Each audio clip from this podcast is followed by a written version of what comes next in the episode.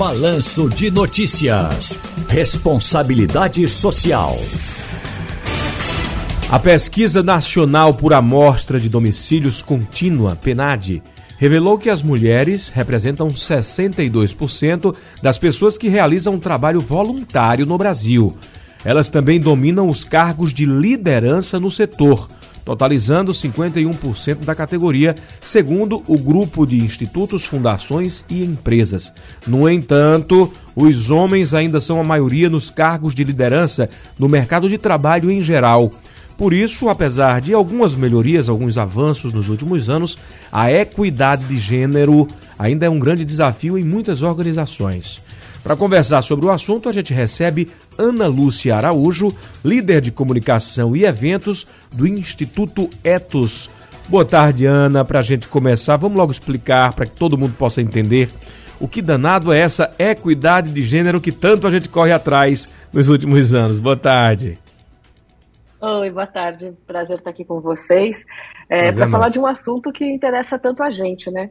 É, antes de mais nada, eu queria contar que a gente fica muito confortável em falar do Instituto Etos é, quando diz respeito à diversidade e inclusão e no que diz respeito também à equidade de gênero, né?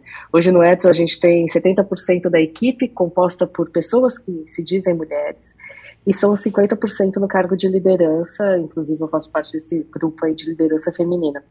É, mas a gente sabe que o desafio das empresas é, realmente é maior nesse sentido, né? Alguns mercados são tradicionalmente masculinos e com às vezes com um, pouca, a gente sente que tem pouca abertura para mudar o cenário. Então, o que a gente sempre entende e, e, acha que é o caminho é esse autoconhecimento, é reconhecer, né? Temos uma equipe masculina e não precisa ser assim. Isso vem de um histórico, de uma tradição e que a gente pode mudar. Então, eu acho que o convite para a equidade é sempre esse. É claro que, por outro lado, os empresários, né, a gente acredita muito nisso, como diz a Bell Hooks, seremos todos feministas, mas não obrigatoriamente ser feminista, mas entender e reconhecer é, essa injustiça, vamos dizer assim, de nunca tratar a mulher com a mesma condição, seja para salário, para elevar o posto de de liderança num momento de decisão entre um homem e uma mulher acaba indo homem. Eu acho que esse reconhecimento por parte do empresariado, que sim, a maioria é masculina, já é um grande passo para falar, opa, não fizemos, não estamos trabalhando em acordo com, com o que é o mundo, né, com o que é a verdade ali, para ter essa equidade, de gênero. Pois é, Ana, inclusive eh, estamos nesse mês de março, claro, e essencialmente essa semana, né, debatendo bastante essa questão é, salarial, onde os homens uhum. ainda aparecem com salários mais altos, mesmo ocupando cargos semelhantes, idênticos em alguma organização. Então a gente conversava com especialistas que falavam sobre Constituição, que na própria Constituição já existem os artigos que se referem ao equilíbrio, à igualdade de direitos, né, mesmo em, é, é, sendo homens ou mulheres, ou, né, enfim, qualquer tipo de, de situação, pretos, brancos, né, católicos, evangélicos, espíritas, é, segundo a Constituição, não pode haver diferença. Mas, mesmo tendo já esse texto na Constituição, a gente vê novas leis sendo criadas, sendo debatidas para poder apertar um pouco mais ali, né? É, para criar multa, criar sanções para a organização, para o empresário ou a empresária que ainda tem esse costume de pagar mais para um homem. A senhora é, concorda é, com isso? Tem essas, tem essas duas frentes, né? Realmente isso a gente sabe, é claro, acho que todo mundo conhece exemplos de, de quanto trabalhos iguais para a mulher parece que tem menos valor do que para o homem, né? O reconhecimento em números, vamos dizer assim, no final do dia não lerite, ele não se comprova. É, o que a gente reconhece também é que, além da, da lei, né, existe a necessidade de uma fiscalização para ver se está sendo cumprido.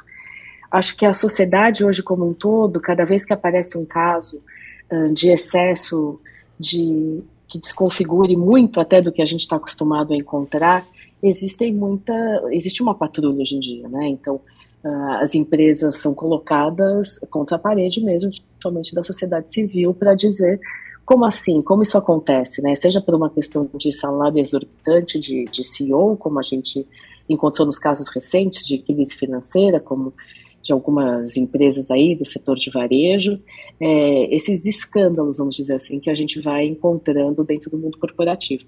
É, mas sim, existe essa necessidade de fiscalização e ainda bem que hoje a gente está discutindo isso, que eu acredito muito que já é um avanço para a gente caminhar. Né?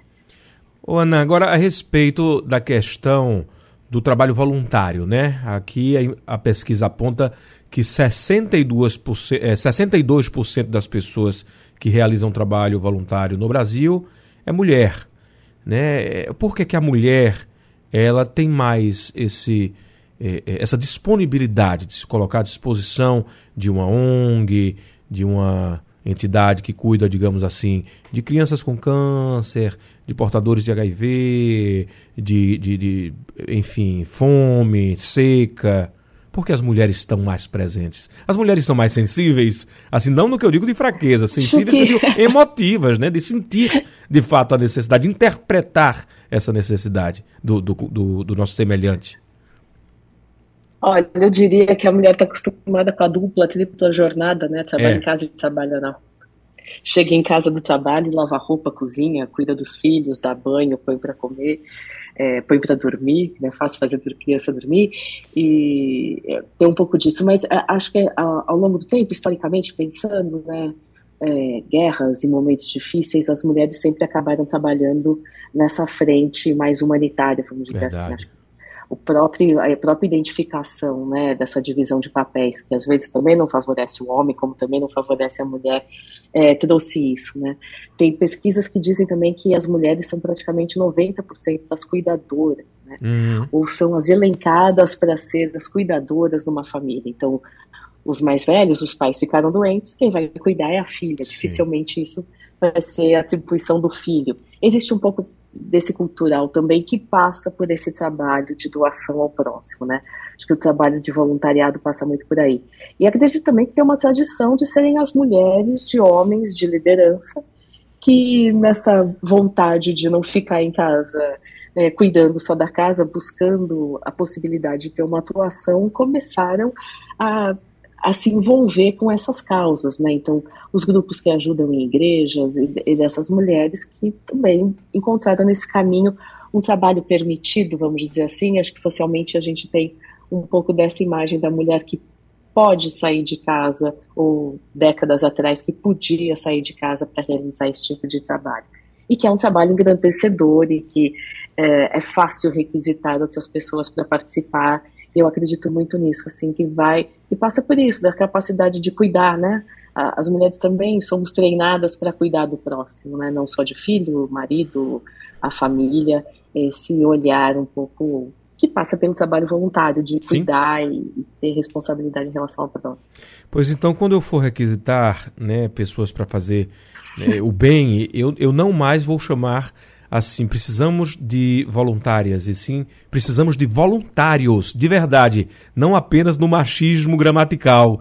Precisamos de voluntários homens, porque parece que voluntárias mulheres já temos aí o suficiente, ou pelo menos numa condição bem mais relevante. Ana, muito obrigado pela participação, sempre muito Obrigada. importante a gente falar sobre o assunto. Obrigada, boa tarde. Boa tarde.